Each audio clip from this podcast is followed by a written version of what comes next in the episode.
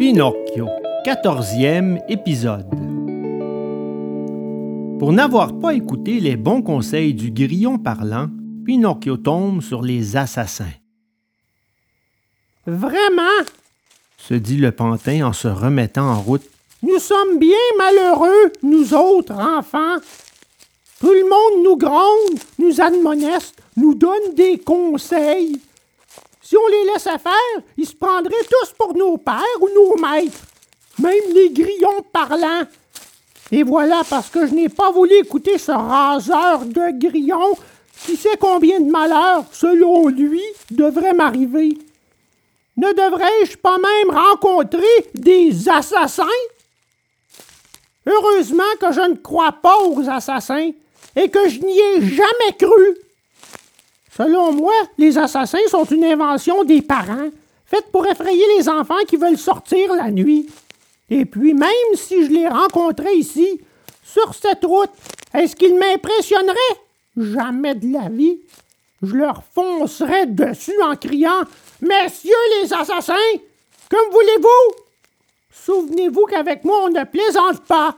Poursuivez donc votre route et pas un mot. Ah, ce petit discours fait sans rire, ces pauvres assassins, je les vois d'ici, fileraient à la vitesse du vent. Et si jamais ils étaient assez mal élevés pour ne pas vouloir filer, c'est moi qui filerais, ce qui mettrait un terme. Mais Pinocchio ne put achever sa pensée, car à ce moment-là, il lui sembla entendre derrière lui un léger bruissement de feuilles. Il se retourna pour regarder et vit deux silhouettes noires enveloppées de sacs à charbon qui couraient derrière lui en sautillant sur la pointe des pieds comme deux fantômes. Les voici vraiment? se dit-il, et ne sachant où cacher ses quatre écus, il se les mit dans la bouche, ou plus exactement sous la langue.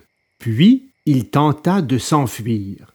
Mais il n'avait pas fait le premier pas qu'il se sentit saisir par les bras et entendit deux horribles voix caverneuses lui dire La bourse ou la vie? Pinocchio, ne pouvant répondre en paroles à cause des pièces qu'il avait dans la bouche, se livra à mille grimaces et mimiques pour faire comprendre à ces deux encapuchonnés, dont on ne voyait que les yeux dans les trous des sacs, qu'il n'était qu'un pauvre pantin et n'avait pas même un faux centime en poche. Ça va, ça va, assez de bavardage, donne l'argent! criaient les deux brigands menaçants. Le pantin fit de la tête et des mains un signe qui voulait dire je n'en ai pas. Sors l'argent ou tu es mort, dit le plus grand des assassins. Hein, mort, répéta l'autre. Et quand nous t'aurons tué, nous tuerons aussi ton père. Hein, ton père? Non, non, non, non, mon pauvre papa! cria Pinocchio d'une voix désespérée. Mais à crier ainsi, les écus lui tintèrent dans la bouche. Ah, vaut rien!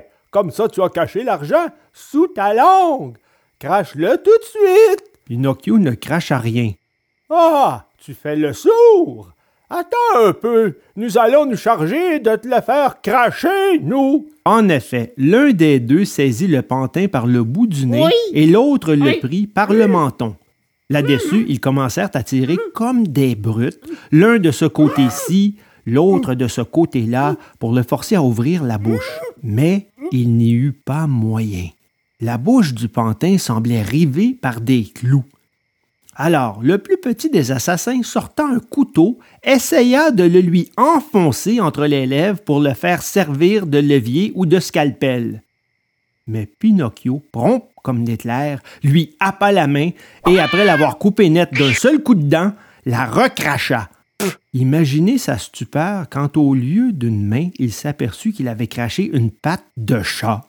Encouragé par cette première victoire, il se libéra de force des griffes des assassins. Et, sautant la haie qui longeait la route, il s'enfuit à travers la campagne. Les assassins le poursuivaient comme deux chiens après un lièvre, et celui qui avait perdu une patte courait sur une seule jambe sans qu'on ait jamais su comment après avoir couru 15 kilomètres. Pinocchio n'en pouvait plus. Alors, se voyant perdu, il grimpa sur un pin très élevé et s'assit sur la plus haute branche. Les assassins, essayèrent de grimper eux aussi. Mais arrivés à la moitié de la hauteur, ils glissèrent et en retombant par terre, s'écorchèrent les mains et les pieds.